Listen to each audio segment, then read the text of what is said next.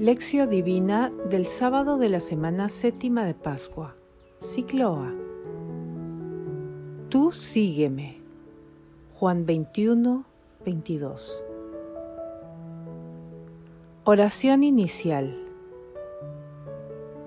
Santo Espíritu de Dios, amor del Padre y del Hijo, ilumínanos con tus dones para que podamos comprender los tesoros de la sabiduría que Jesús nos quiere revelar en este día.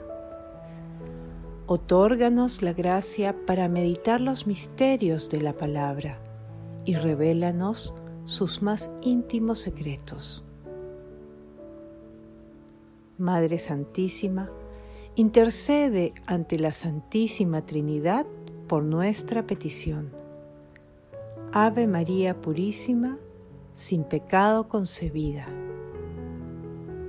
Lectura.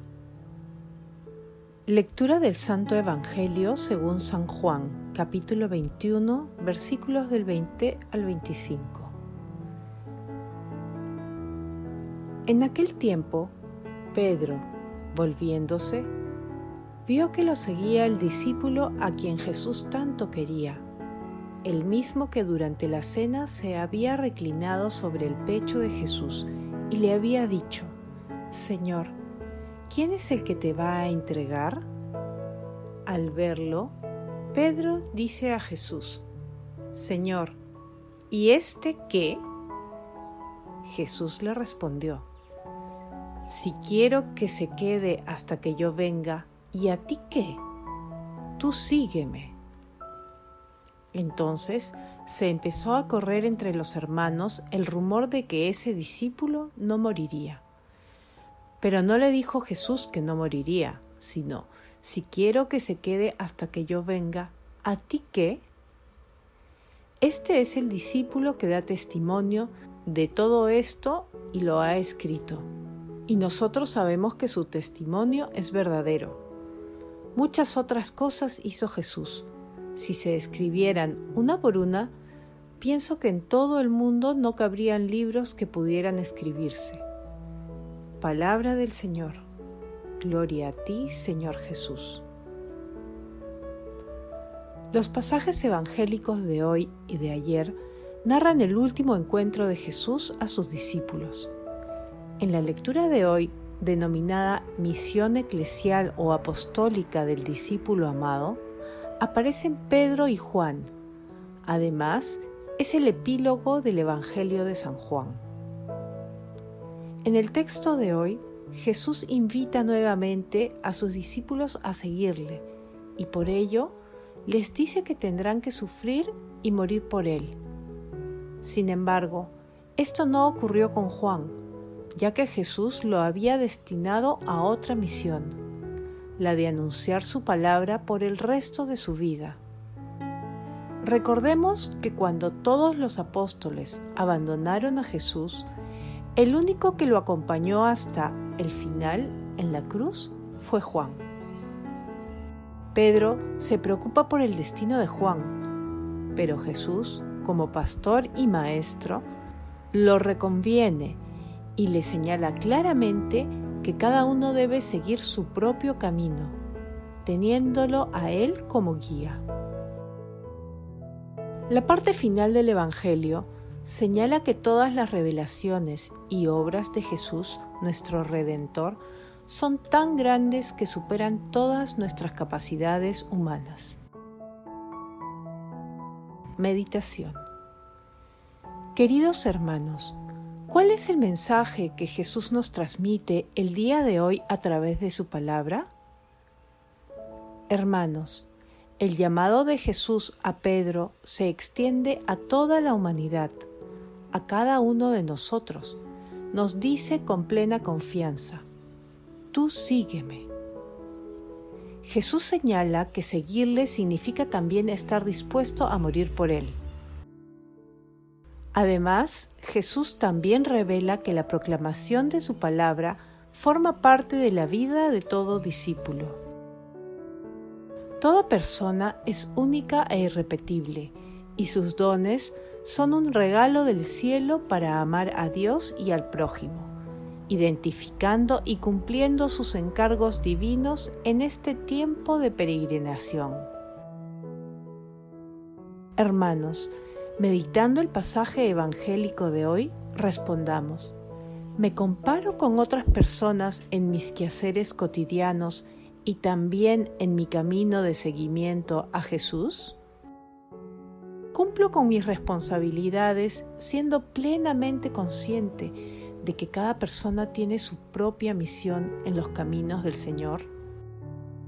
Que las respuestas a estas preguntas nos ayuden a discernir sobre nuestras propias responsabilidades y a seguir el camino que Dios ha marcado a cada uno de nosotros en un sentido vocacional y de permanencia, en nuestro Señor Jesucristo, sea cual sea el estado de nuestras vidas.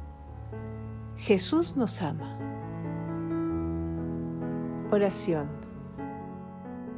Amado Jesús, concédenos las gracias para poder seguirte sea cual sea el camino que has destinado para cada uno de nosotros. Amado Jesús, nos consagramos a ti para que con la fuerza de tu Santo Espíritu podamos dar testimonio de tu amor en cualquier circunstancia de nuestras vidas. Madre Santísima, así como tú hiciste realidad tu maravillosa expresión de entrega a Dios, hágase en mí según tu palabra, intercede ante tu amado Hijo para que nosotros hagamos también lo que Él nos inspira a través del Espíritu Santo. Amén. Contemplación y acción. Contemplemos a nuestro Señor Jesucristo con la lectura de un texto del Padre Enzo Bianchi.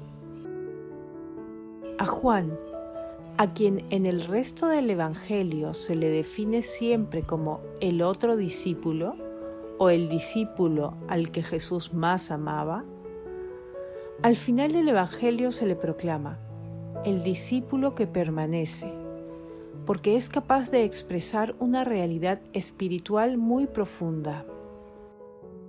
Seguir y permanecer parecen ser en Juan los dos verbos de la vocación y de la vida cristiana. Si el seguimiento es un trabajo, morar es un arte, un arte de amar más aún el ars amandi por excelencia. Cuando la relación con el Maestro y Señor es tan profunda que se vuelve estable, entonces ya no es exterior, ya no es superficial ni frágil. Cuando ya no tiene necesidad de muchas palabras, entonces se da el permanecer. Si alguien se arraiga si alguien permanece de manera estable en la palabra del Señor, si no es una persona que fluctúa al son del viento, inestable, indecisa y tiene una relación cierta con Jesús, que es el camino, la verdad y la vida, entonces conocerá también la libertad, la gran libertad de los hijos de Dios. Juan afirma en el capítulo 15 que conservar la palabra no solo nos hace permanecer como sarmientos en la vid, no solo nos hace morar en Jesús, sino que el morar se vuelve recíproco y Jesús mora en nosotros. La modalidad de morar de esta reciprocidad estable es la de morar del Padre en el Hijo, del Hijo en el Padre y del Espíritu en ambos es la modalidad misma de Dios. Precisamente por eso, el morar es dinámico, es inagotable, es recíproco, es un misterio nupcial. No es suficiente con el seguimiento, este es el principio, pero morar es la madurez. Precisamente por eso, en el cuarto Evangelio, todos los demás discípulos abandonan a Jesús y huyen en el momento de la pasión. Pero Juan no. Había pasado del seguimiento al morar y estaba bajo la cruz. Juan es el discípulo que permanece, porque permanecer es su vocación llevada a su fin. Juan permanece porque es el discípulo a quien Jesús amaba más, pero sobre todo porque él amaba a Jesús, permaneciendo y aceptando permanecer en su amor, en su palabra, sin desear otras palabras ni otros amores. El gran sueño del discípulo al que Jesús amaba es la caridad. Y por eso permanece, y permanece por la palabra de Jesús. Yo quiero que permanezcas, le dice Jesús, hasta que yo vuelva, para que el amor tenga una memoria vívida, repetida, dinámica, hasta la epifanía de la caridad en el día del Señor.